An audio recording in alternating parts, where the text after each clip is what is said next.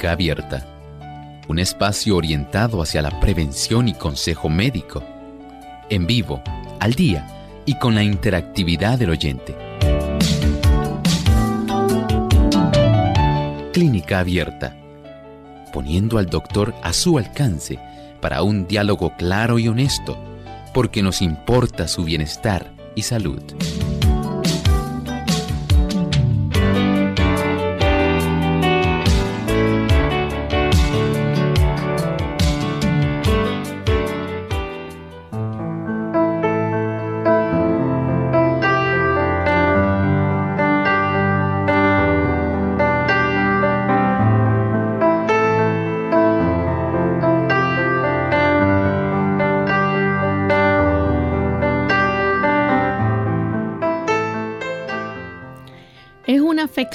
Común cuando la persona tiene pérdida del control de la vejiga o incapacidad de controlar esa micción al orinar.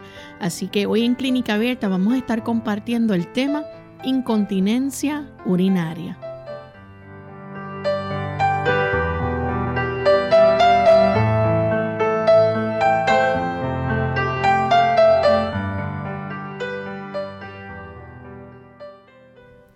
Saludos cordiales a nuestros amigos de Clínica Abierta. Nuevamente nos encontramos otra vez en esta hora para compartir con ustedes un tema de salud y esperamos que junto a nosotros puedan permanecer durante esta hora educándose y orientándose más en cuanto al cuidado de nuestra salud, la prevención de enfermedades y cómo debemos tratar nuestro organismo. Para ello, pues contamos con los buenos consejos que siempre nos brinda el doctor Elmo Rodríguez. ¿Cómo está en el día de hoy, doctor? Saludos cordiales, Lorraine. Saludos a nuestro equipo de trabajo y, por supuesto, a todos nuestros amigos. Gracias a Dios, el Señor en su misericordia nos ha concedido esta hermosa oportunidad de estar en esta reunión. Así es, también aprovechamos para saludar a todos los amigos que se encuentran en sintonía. Hoy enviamos saludos cordiales a todos aquellos que nos escuchan a través de Nuevo Tiempo 780 AM en Juliaca y también a través de Radio Estéreo 102.9 FM en Perú. Para nuestros amigos de Perú enviamos gratos saludos. Y Queremos entonces, antes de comenzar con nuestro tema, compartir con ustedes el pensamiento saludable para hoy.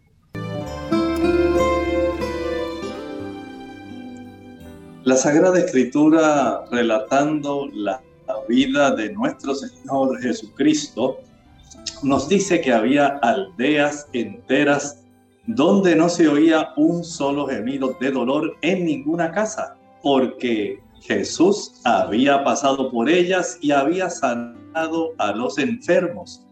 Su obra demostraba su unción divina. En cada acto de su vida revelaba amor, misericordia y compasión. Su corazón rebosaba de tierna consideración por todos los seres humanos.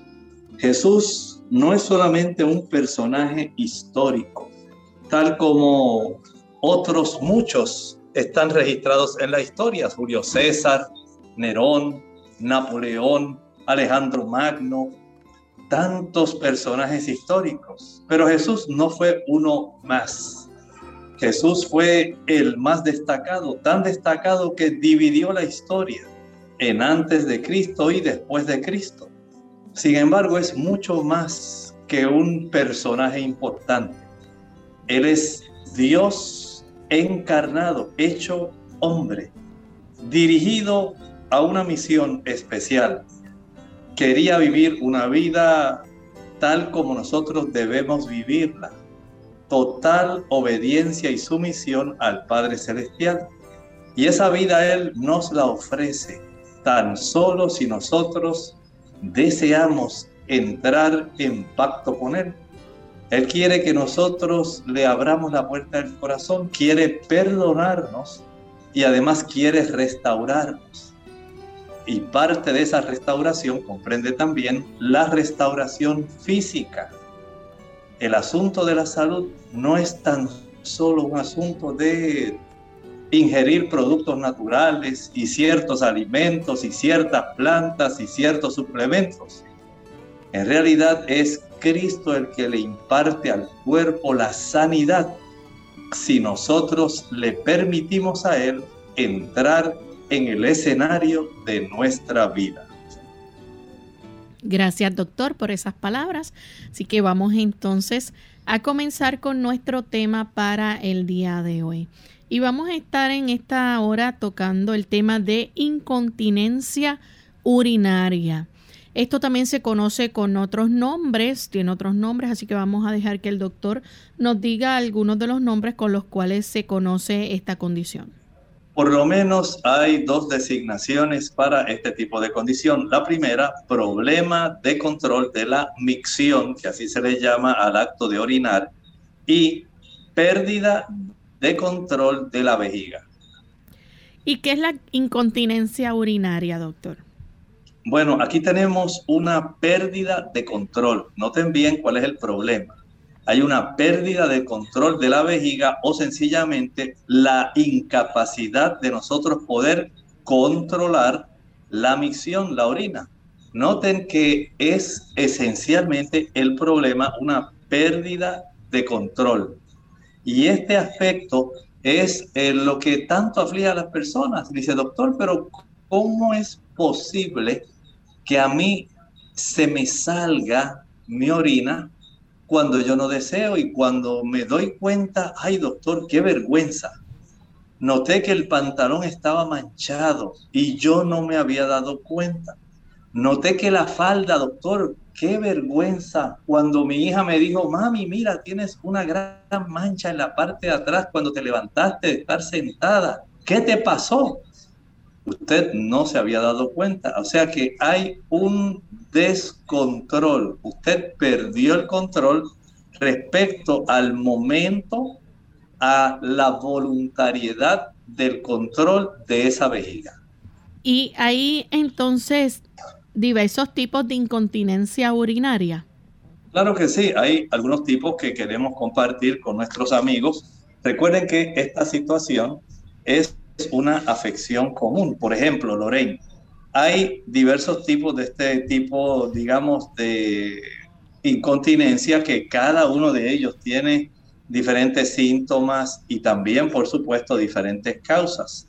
Podemos decir que la más común de todas, porque esto es lo que más la gente refiere, es la incontinencia de esfuerzo.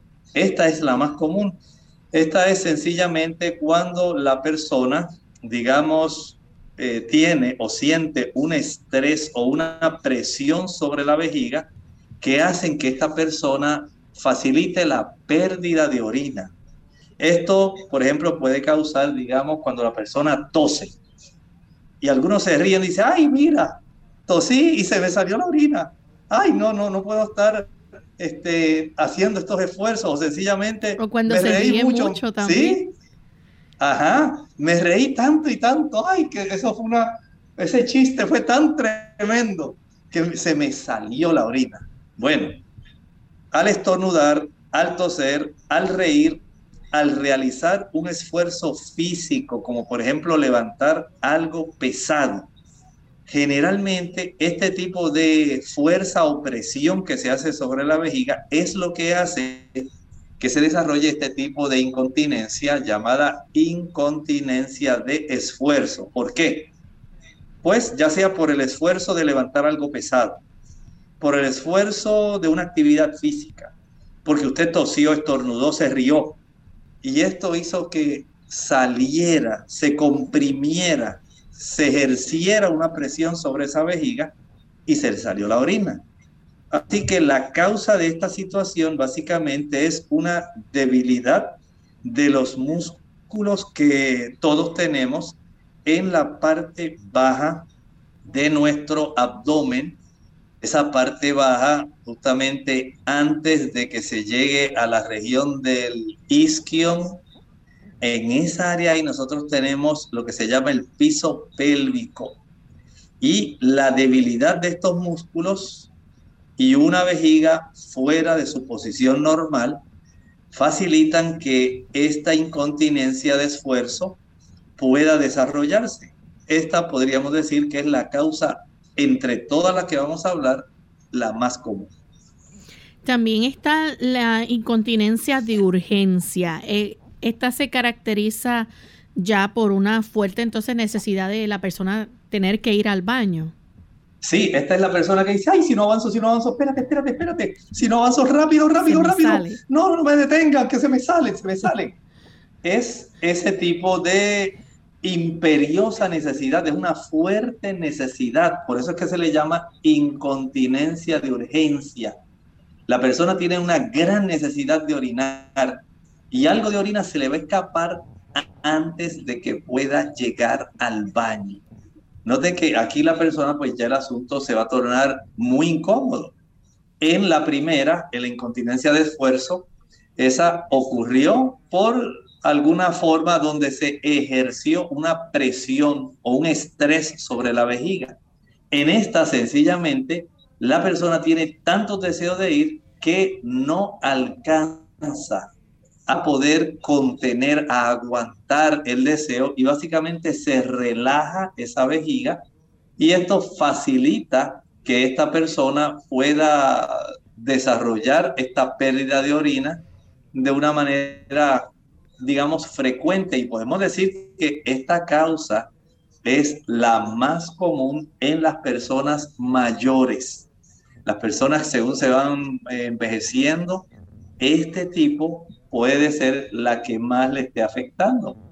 A veces puede ser un signo de que la persona está desarrollando infección de las vías urinarias. A veces también, Lorraine, puede ocurrir en algunas afecciones neurológicas. Digamos, aquellas personas que están desarrollando la esclerosis múltiple, donde se van perdiendo las vainas de mielina alrededor de los nervios y esto va impidiendo que haya una buena conducción nerviosa.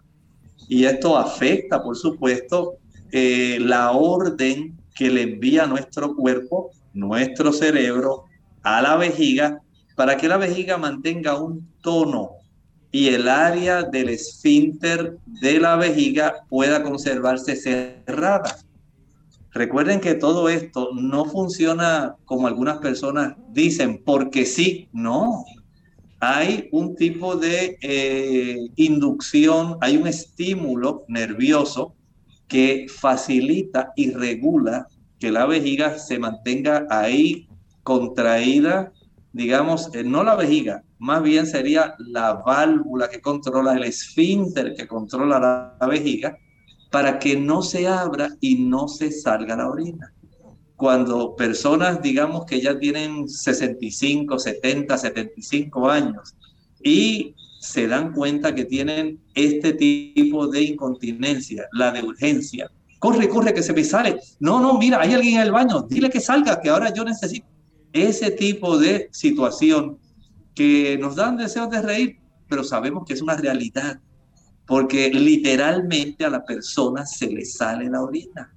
Y estas son cosas que ocurren, a veces también no solamente con la esclerosis múltiple.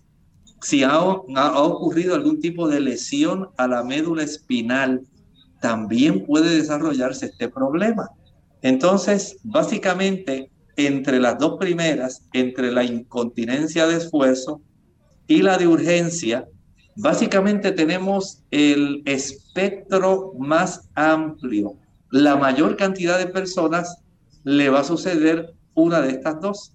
Si usted es una persona muy mayor, la incontinencia de urgencia. Pero también hay un universo bastante grande de personas que le da la incontinencia de esfuerzo, que por el toser, estornudar, reírse, levantar algo pesado, se le va a salir la orina. Noten que hay estas dos variantes que son muy importantes, pero todavía, Lorraine, tenemos varias más que en alguna de ellas tal vez usted pueda identificarse. Vamos a hacer nuestra primera pausa y cuando regresemos vamos a hablar de esos otros diferentes tipos de incontinencia urinaria, así que no se despeguen de nuestra sintonía, que volvemos en breve. Ejercicios de Kegel, parte 2. Hola, les habla Gaby Zabalúa Godard en la edición de hoy de Segunda Juventud en la Radio, auspiciada por AARP. Gracias al segmento anterior, ya sabemos que los ejercicios de Kegel se idearon en un principio para controlar la incontinencia urinaria de la mujer, aunque actualmente también se recomiendan a hombres que padecen incontinencia después de una cirugía de próstata y en el campo sexual para aumentar el placer. Lo más difícil es identificar y aislar los músculos apropiados. Uno de los métodos es detener la orina a intervalos. Si puedes hacerlo, aunque sea parcialmente, habrás localizado la musculatura que deberás ejercitar, puesto que los ejercicios se pueden realizar en cualquier lugar y momento que desees, dado que nadie los notará, intenta alrededor de 200 repeticiones al día para apreciar una mejoría. Aquí enumero dos ejercicios que puedes probar. El primero, llamado el lento, se basa en apretar los músculos como hiciste cuando intentaste detener la orina, contrayéndolos y contando hasta 5 mientras respiras suavemente. Relájalos durante 5 segundos más y repítelo 10 veces. El segundo, denominado el rápido, consiste en apretar y relajar los músculos tan rápidamente como puedas. Empieza con 10 repeticiones 4 veces al día hasta alcanzar los 50 repeticiones diarias. Si tras hacer los ejercicios notas dolor en la espalda o abdominales, intenta relajarte y contraer solo los músculos pélvicos. El patrocinio de AARP hace posible nuestro programa. Para más información, visite aarpsegundajuventud.org. Una caminata te ayudará a quitarte las libras adicionales que acompañan el dejar de fumar y reduce el riesgo de una recaída para mantener tu apetito bajo control y optimizar tu metabolismo, nada es mejor que el ejercicio diario. Caminar te ayuda a pensar con mayor claridad para que puedas lidiar con retos nuevos, tales como mejorarte en tu trabajo o educación. Mejora tu sentido de bienestar, alivia el estrés, mejora tus patrones de sueño, encuentra tiempo para ti. Caminar hace todo esto y más. En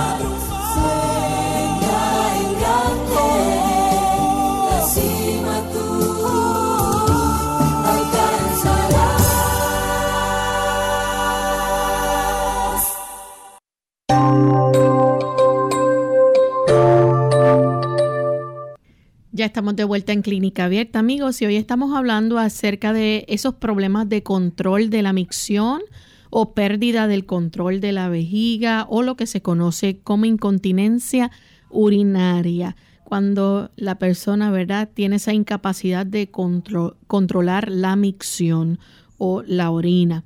Y antes de la pausa, en esta primera intervención, el doctor nos estuvo hablando acerca de los tipos de incontinencia urinaria, nos habló acerca de la incontinencia de esfuerzo, cuando esa persona al estornudar o al toser o al reírse mucho, ¿verdad? Eso hace que la persona cuando pase el estrés o la presión sobre la vejiga le hace perder orina. También habló acerca de la incontinencia de urgencia que ocurre, ¿verdad? Es eh, cuando esa persona tiene la fuerte necesidad de orinar y algo de orina se le puede escapar antes de llegar al baño. Pero tenemos otros tipos que queremos discutir con ustedes en esta hora, como la incontinencia por rebosamiento. ¿Qué ocurre durante esta incontinencia por rebosamiento, doctor? Aquí tenemos la situación donde la vejiga no se vacía por completo esto hace que se quede demasiada orina en la vejiga. Eh, haga de cuenta, por ejemplo, como ocurre en, digamos, la lavadora de su casa. Hay personas que se dan cuenta que la lavadora en el ciclo donde comienza a hacer la centrífuga para facilitar que se pierda el agua, de momento la lavadora comienza a dejar que quede cierta cantidad de agua en lugar de que se vacíe completamente. Y esta cantidad de agua que queda rezagada lo que hace es facilitar que la ropa quede mojada, no se exprima completamente. Algo así ocurre entonces en la vejiga. En lugar de desocuparse totalmente, de vaciarse la vejiga, que en realidad es, digamos, un contenedor, es un envase donde se colecciona la orina que se ha filtrado, digamos, ese líquido que llamamos orina, es el filtrado de la sangre que contiene ya las sustancias nitrogenadas y otras sustancias de desecho que deben ser descartadas de nuestro cuerpo. Y estas sustancias disueltas están ahí dentro de ese reservorio que es la vejiga hasta el momento en que se alcanza aproximadamente una tasa equivalente, unas 8 onzas, unos 200, 245 mililitros y debiera vaciarse totalmente. Hay personas, dependiendo de la edad, dependiendo del tamaño, ¿verdad? De la corpulencia, pueden hacer un mayor volumen, otras un menor volumen, pero en términos generales podemos decir que cuando la vejiga alcanza de 175 a 225 más o menos eh, cc de líquido, aproximadamente esto va a facilitar que sea vaciada esta vejiga. Y hay personas que no, que no se le vacía por completo. Quedan rezagadas cierta cantidad de estos tipos de líquidos, del líquido que constituye la orina, y queda sin poder tener la oportunidad de que se quede prácticamente en cero la vejiga. Digamos que pueden quedar unos 50 mililitros, 30 mililitros, y entonces ya la persona quedó con un volumen de orina que por supuesto va a facilitar que vuelva a llenarse otra vez la vejiga más rápidamente y llega el momento en que dice, pero ya tan rápido vas al baño otra vez. Y dice, ay, sí, yo no sé lo que me pasa. Es que sencillamente como que, como que tengo tantas ganas que apenas ya no ha pasado ni una hora y ya yo, yo siento que se me llenó la vejiga, mira, se me hizo hasta un globito, estoy otra vez, yo no sé qué me está pasando. Y es sencillamente que la vejiga no se vació por completo. Esto hace que quede demasiada orina en la vejiga y esta vejiga se llena demasiado y comienza a perderse, rebosa, como cuando usted en una taza digamos que hace 8 onzas, sigue echando líquido, ya sabe que va a perderse, se va a verter y se va a perder ese líquido sin que usted lo pueda aprovechar. Así va a ocurrir también en la vejiga. El exceso dice, no, ya habían 30 mililitros y al llegar el filtrado adicional, se me llenó bien rápido y mira, ya no aguante, no aguante, se me salió. Este tipo de incontinencia urinaria es más común en los hombres. ¿Por qué? Recuerden que los caballeros puede crecerle la próstata. La próstata queda justamente debajo de la vejiga. Es decir, la vejiga queda más bien sobre, digamos, la zona superior de la próstata. Como si usted tuviera, digamos, una cisterna encima del techo. Su cisterna reposa sobre el techo de su casa. Digamos que así ocurre en el caballero. La cisterna, un ejemplo, la vejiga, reposa sobre el techo de la próstata. Y si esta próstata se agranda, va a ejercer un tipo de agrandamiento y de presión hacia la parte de arriba. Si hay un tumor en la próstata, también va a crecer en muchos casos hacia arriba, lo cual va a restar oportunidad para que la vejiga pueda entonces vaciarse completamente. Y aquí tenemos entonces una de las causas. Otras, además de los tumores, pueden ser los cálculos renales que van a ocupar un volumen. Hay algunos cálculos que comienzan a bajar cristales desde la zona de los riñones y es dentro de la vejiga donde comienzan estos cristales a unirse, creando un cálculo, una piedra bastante grande y esta, esta piedra ocupa volumen. Ese volumen la, la vejiga no lo puede utilizar para contener una, un volumen adicional de orina porque se desplaza a consecuencia del tamaño del cálculo que esté presente dentro de la vejiga. La diabetes también. Aquí tenemos otra situación donde el diabético no tiene un control estricto de su vejiga porque esta vejiga no se vacía por completo, sencillamente la oportunidad de tener un buen control se altera a consecuencia del trastorno que le produce la glucosa en los eh, nervios a este paciente. Y además hay ciertos medicamentos también que van a facilitar que se produzca una mayor cantidad de orina, como ocurre también en el diabético. el diabético va a tener poliuria, él va a consecuencia del efecto osmótico que tiene el azúcar. El azúcar trata de atrae agua sencillamente porque el cuerpo entiende que tiene que diluirla para que no haga más daño en el organismo.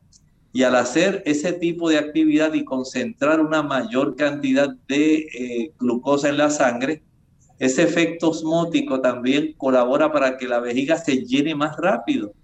Esa es una de las razones por las cuales el diabético tiene poliuria. Va a orinar muchas veces y en esos casos los diabéticos tienen este problema por incontinencia, por rebosamiento.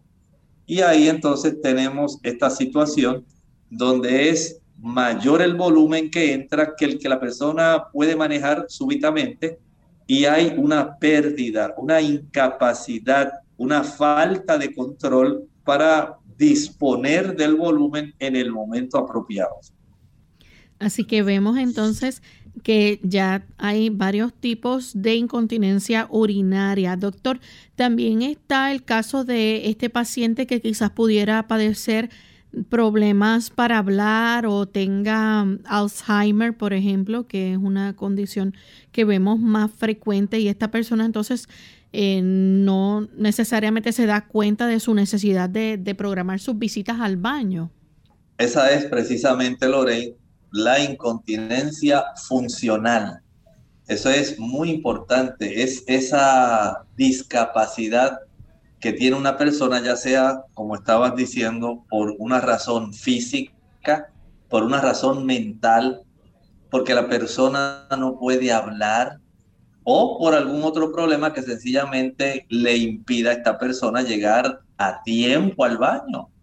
Esto ocurre, por ejemplo, digamos una persona que tiene artritis y tiene artritis en sus manos.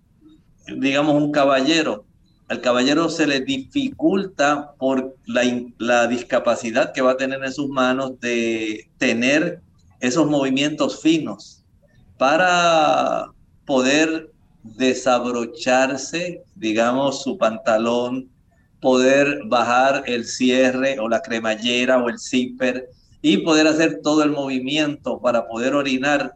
La dificultad que él tiene en sus manos para ejecutar estos movimientos que deben ser bien coordinados, va a hacer en muchas ocasiones que, por ejemplo, la hija regaña al papá, pero papá, ya volviste otra vez a orinarse encima, pero ella no está consciente del problema de lo que le está ocurriendo al papá, es sencillamente porque la artritis que tiene en sus manos no le permite tener una coordinación adecuada de todos sus movimientos y poder entonces facilitar el proceso de vaciar su vejiga. En otros casos, como estaba mencionando, ocurre en los pacientes de Alzheimer donde ellos no se dan cuenta de su necesidad de tener que programar sus visitas al baño. Y esto también hace que muchos hijos se desesperen. Le digan, pero ¿por qué no me avisaste? Por más que te digo, dime cuando tengas deseo de ir al baño. Es que la condición mental de ese paciente tiene una incontinencia funcional. Es que ese paciente de Alzheimer no se da cuenta. Y usted, por más que te lo he repetido, papi, siempre avísame, tú dime cuando tú quieras ir al baño, él no se lo va a decir. Sencillamente su condición mental no le permite a él poder tener la oportunidad de a tiempo decirle, fulano, llévame al baño que ahora es que tengo deseos de ir a orinar. Entonces aquí el cuidador, el hijo, la hija, la persona que le atiende, tiene que comprender la situación de este paciente y ya de una manera rutinaria darse cuenta más o menos con qué frecuencia este paciente se orina encima porque tiene incontinencia funcional y digamos que le está ocurriendo cada hora y media, cada hora y cuarto, cada dos horas, pues ya la persona con anticipación sabe que debe decirle, vente papá, vente, vamos al baño para que puedas orinar. Y ya esto va dándole una oportunidad para que el cuidador no se moleste con el paciente que no tiene la culpa. En el caso del Alzheimer, que no se moleste con el papá que no tiene la capacidad de poder tener la coordinación motora fina para poder hacer todo el movimiento de poder facilitar el vaciado de su vejiga. Entonces, esto requiere ese tipo de interacción armónica, de comprensión por parte del cuidador, para que de una manera más bien preventiva, entonces podamos evitar este tipo de situaciones que resultan tan incómodas.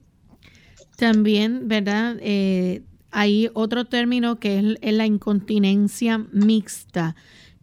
¿Por qué se caracteriza esta, doctor? Bueno, esto significa que tiene más de un tipo de incontinencia. Aquí, por ejemplo, puede haber una combinación de las dos primeras que mencionamos. Por ejemplo, incontinencia de esfuerzo e incontinencia de urgencia. La persona que dice, ay, no me haga reír tanto, no me haga reír, mira, no, se me va a salir la orina, se me va a salir, tengo que ir rápido, rápido. Entonces aquí tenemos ese tipo de incontinencia mixta. Y las personas a veces, eh, los que están a su alrededor, le hagan reír. Eh, yo sabía que te iba a pasar eso, porque a ti siempre que te hacen este chiste, mira cómo termina. Y entonces hay ese tipo de situación así que a veces resulta jocosa, pero para la persona que tiene este tipo de incontinencia, pues no resulta nada agradable. Se los dije, se los dije que no me hicieran reír. Ustedes saben que yo tengo este problema. Esas son cosas que ocurren.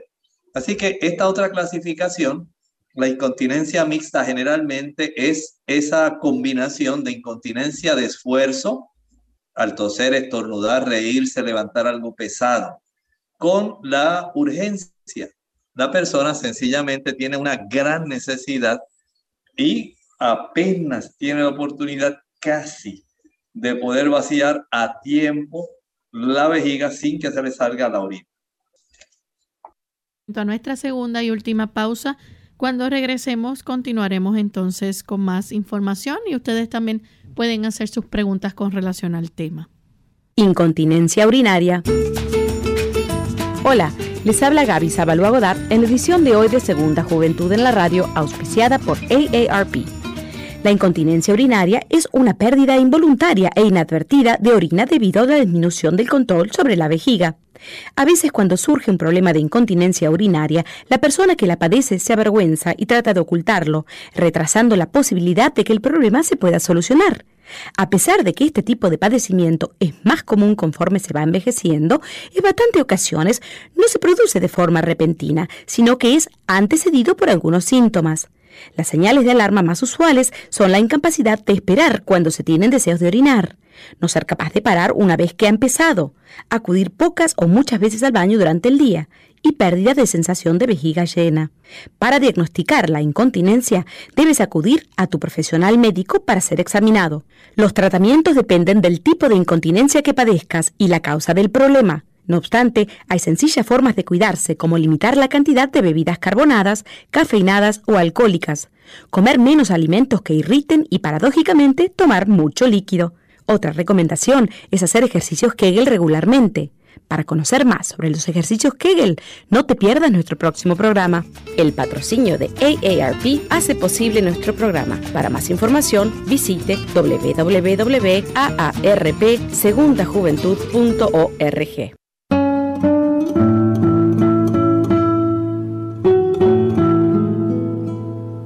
Resulta paradójico que a todo el mundo le atraiga la idea de vivir muchos años, pero a nadie le haga la menor gracia envejecer.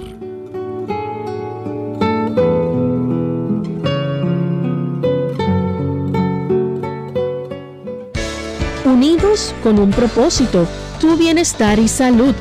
Es el momento de hacer tu pregunta llamando al 787-303-0101 para Puerto Rico, Estados Unidos 1866-920-9765 y llamadas internacionales al 787-763-7100 o al 787-282-5990. Clínica Abierta, trabajando para ti.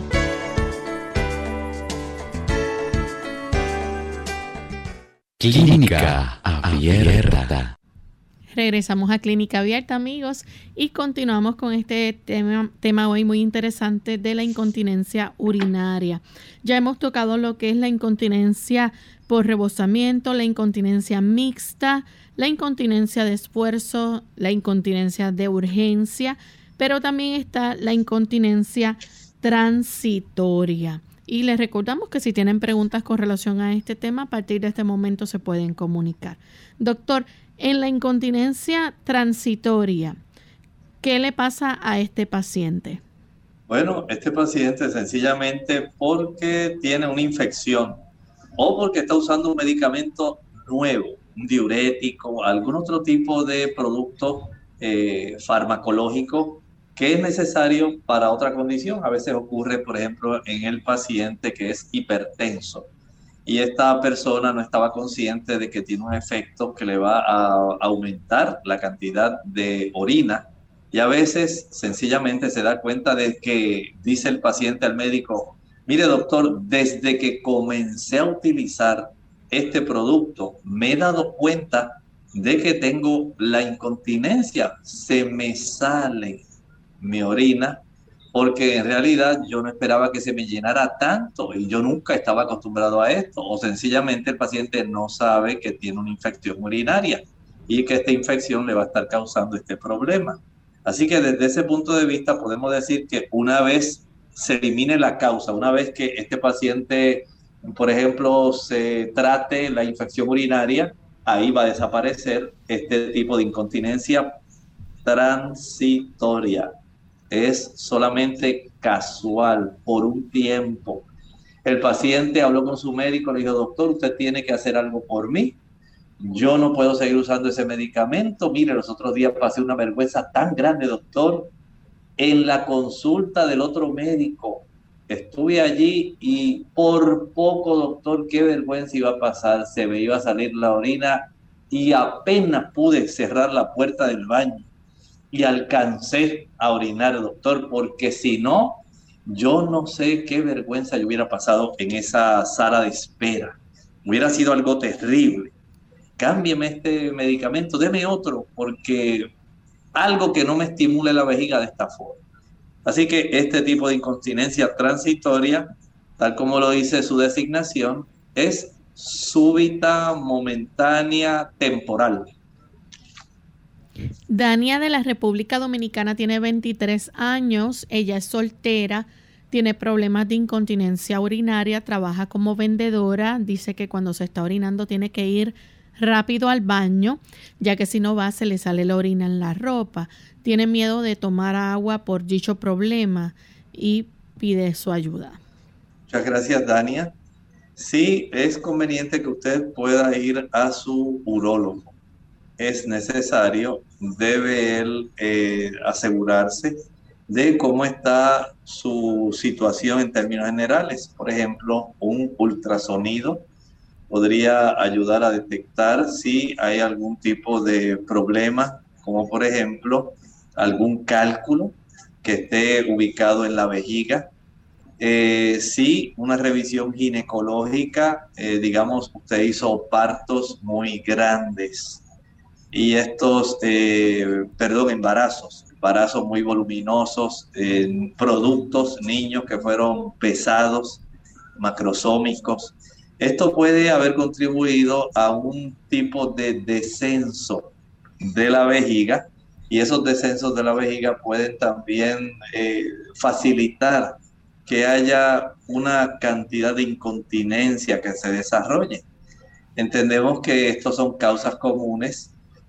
Puede ser, como decíamos, un medicamento que esté ocurriendo. Puede ser que por alguna razón su piso pélvico se haya debilitado. Así que una visita al ginecólogo y si él no detecta nada, una visita al urólogo pudiera entonces ser adecuado para poder ayudarle en esta situación. Hay muchas consultas, doctor, que nos han hecho aquí en Clínica Abierta a través de los programas en cuanto a niños, por ejemplo, que mojan la cama y esta es una de las otras eh, otros tipos de incontinencia urinaria que ocurren. Sí, esta sencillamente ocurre durante el sueño. Y tal como dice Lorraine, sí, es muy común en los niños, pero también puede ocurrir en los adultos. Noten que a veces las cosas no son tan sencillas como que la persona, ya porque está crecidito, ¿cómo es posible que te ocurra? Sí ocurre. En los adultos, por ejemplo, los medicamentos, como estábamos hablando, los diuréticos.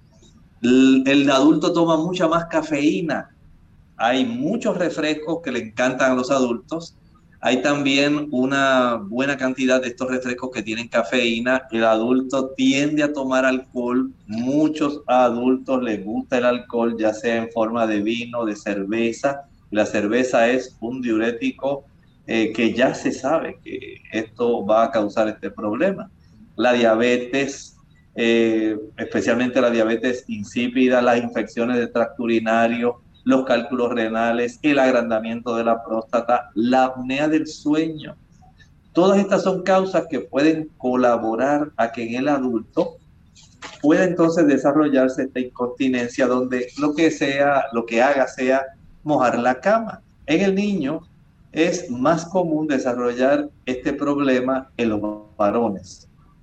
A veces no se considera un problema directamente de salud, especialmente cuando es hereditario.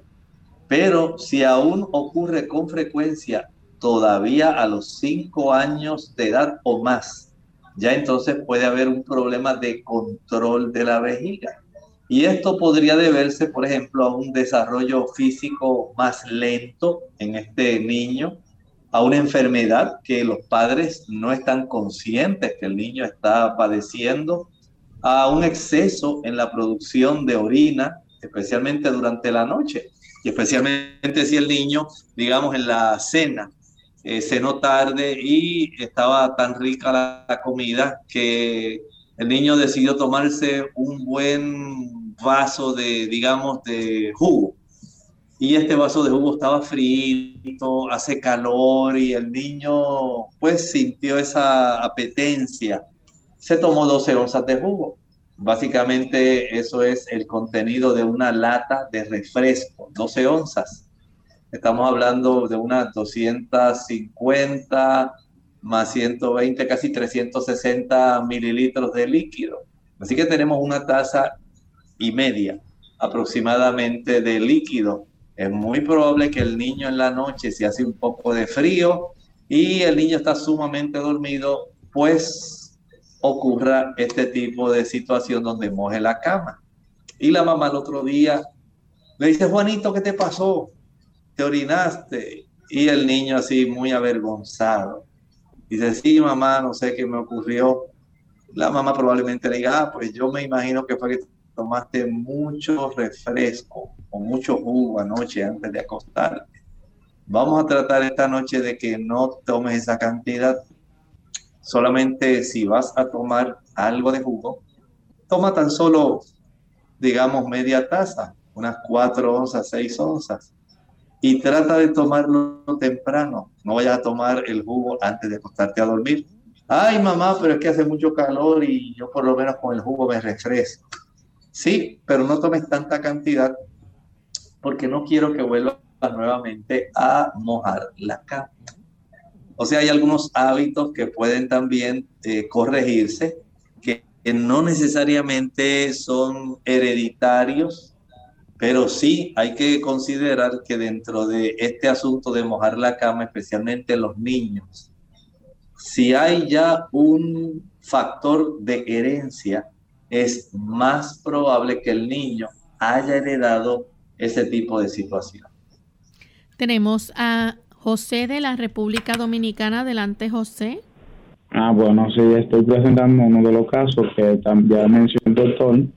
Entonces, después que termino de orinar, eh, cuando me siento, luego que me siento, sí se me sale un pequeño, una pequeña gota, entonces eso me causa vergüenza y cosas así, pues, y esa me recetaron, me mandaron a hacer una prueba, se llama prueba de eurodinamia, y me dice el doctor que es muy, muy cara, no sé si me la puede hacer, y me puso la, la cita para, para un tiempo largo, o sea, como cinco meses. Quiero que el doctor me explique, el Rodríguez, qué puedo hacer, qué puedo tomar, eh, mientras tanto, eh, para eso.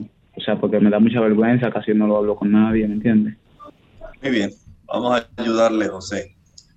Este tipo de prueba va a tratar de verificar básicamente si es que su zona de la válvula que tiene ahí la vejiga eh, está incompetente y lo que hace es medir no solamente el volumen de orina que usted contiene, si es normal o no, la fuerza que se está expulsando al orinar, con qué fuerza lo hace, el volumen.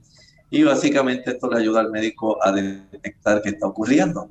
Pero sí es cierto que en los caballeros, especialmente cuando se va perdiendo esa fuerza del piso pélvico, sí pueden en ocasiones expulsarse algunas gotas, porque hay cierto volumen que a veces queda en la uretra del, en la, uretra del pene en sí.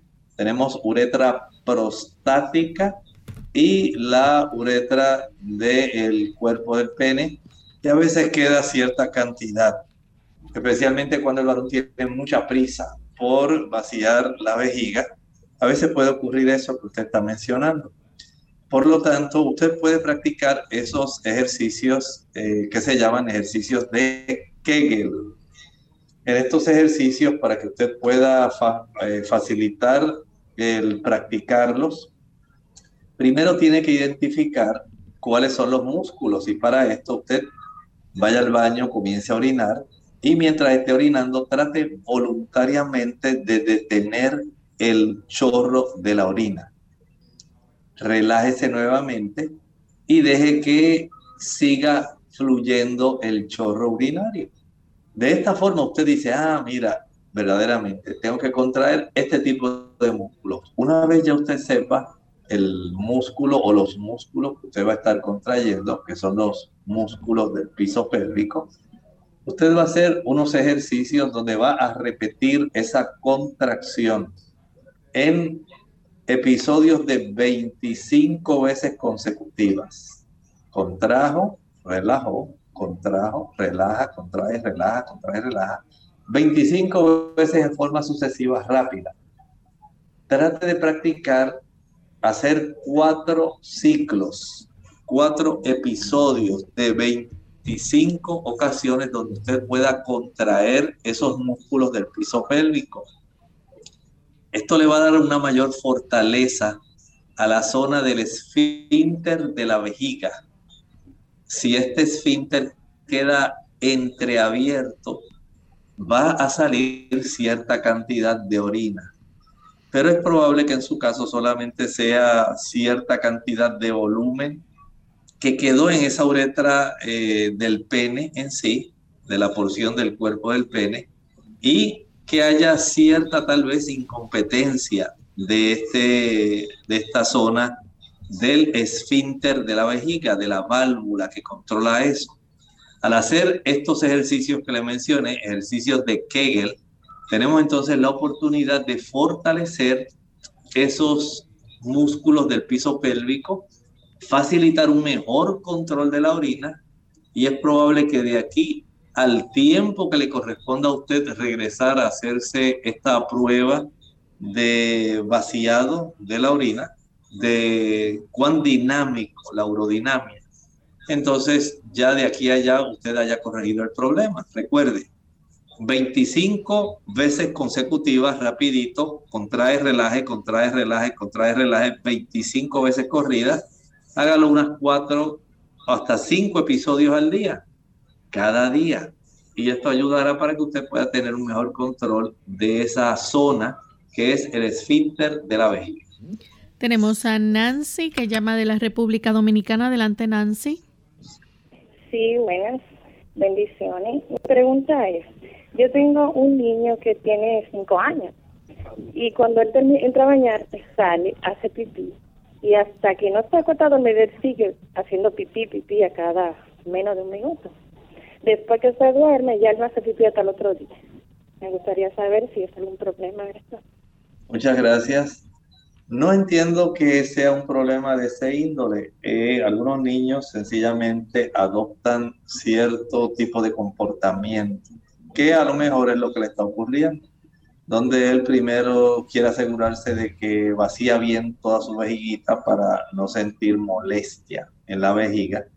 Pero si usted nota que esto persiste y ya lleva tiempo, puede entonces llevarlo al médico, al pediatra, para que él pueda hacer una evaluación, verificar cómo están sus órganos, ¿verdad? El tamaño de la vejiga, si tiene un buen volumen, hacerle sus estudios.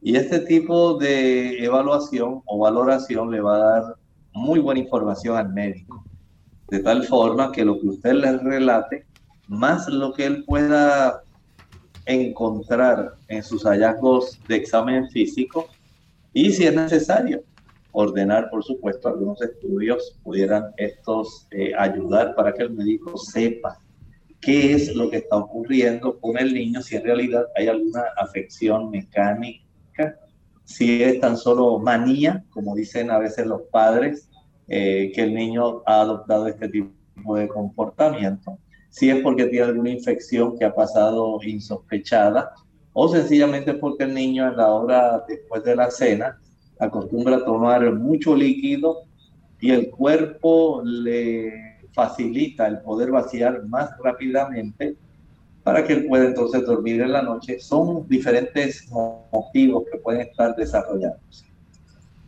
Doctor, ¿quién está en riesgo de tener incontinencia urinaria?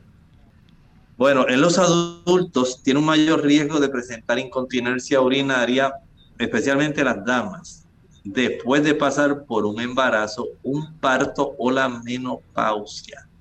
Noten que esto es muy común, tal como estábamos hablando, si el embarazo fue voluminoso, si el niño fue macrosómico, fue un muchacho grande, pesado, eh, y esto pues debilita esa zona del abdomen bajo y de la, de la región eh, pélvica. El parto también a veces eh, en los diferentes tipos de procedimientos que se hacen, se lastiman estas estructuras que son tan sensibles, que están en la proximidad del canal vaginal, y todo esto puede facilitar un problema.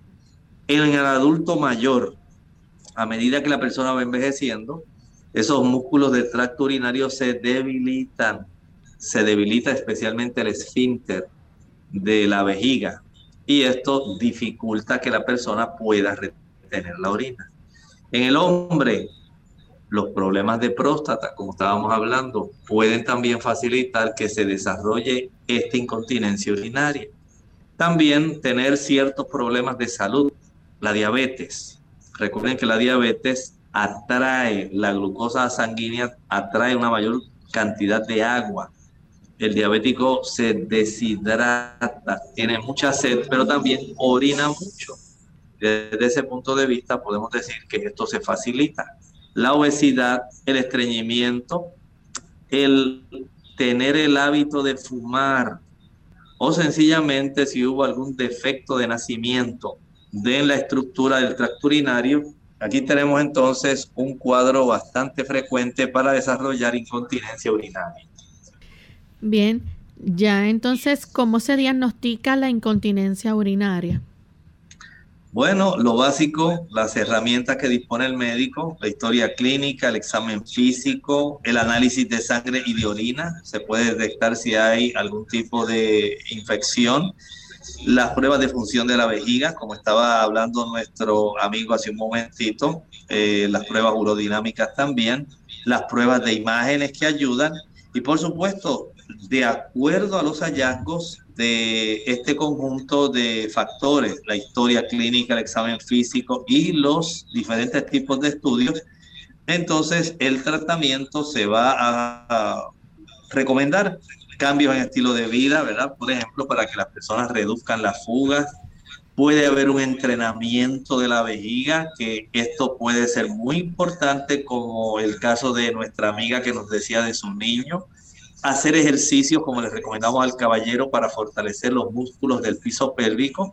Y si esto no funcionara, Loren, hay medicamentos, hay dispositivos médicos, hay diferentes tipos de procedimientos que pueden hacerse, incluyendo hasta una cirugía para mantener la vejiga en su posición normal. Ya hemos llegado entonces al final de nuestro programa. Se nos ha acabado el tiempo, pero agradecemos a los amigos por la sintonía y queremos invitarles a que mañana nuevamente nos acompañen. Vamos a tener el espacio donde usted puede hacer su consulta, así que sea parte de nuestro programa, llame y participe.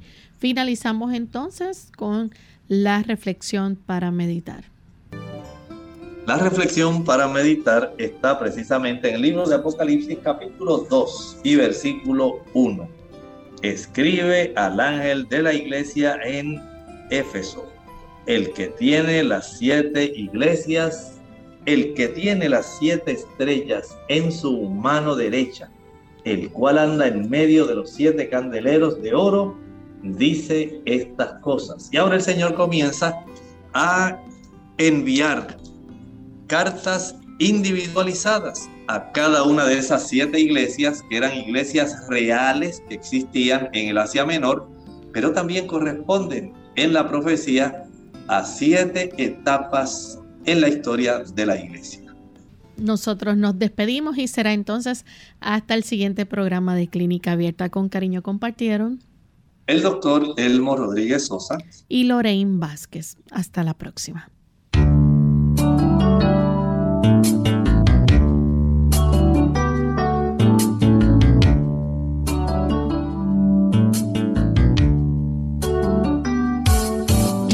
Clínica abierta. No es nuestra intención sustituir el diagnóstico médico.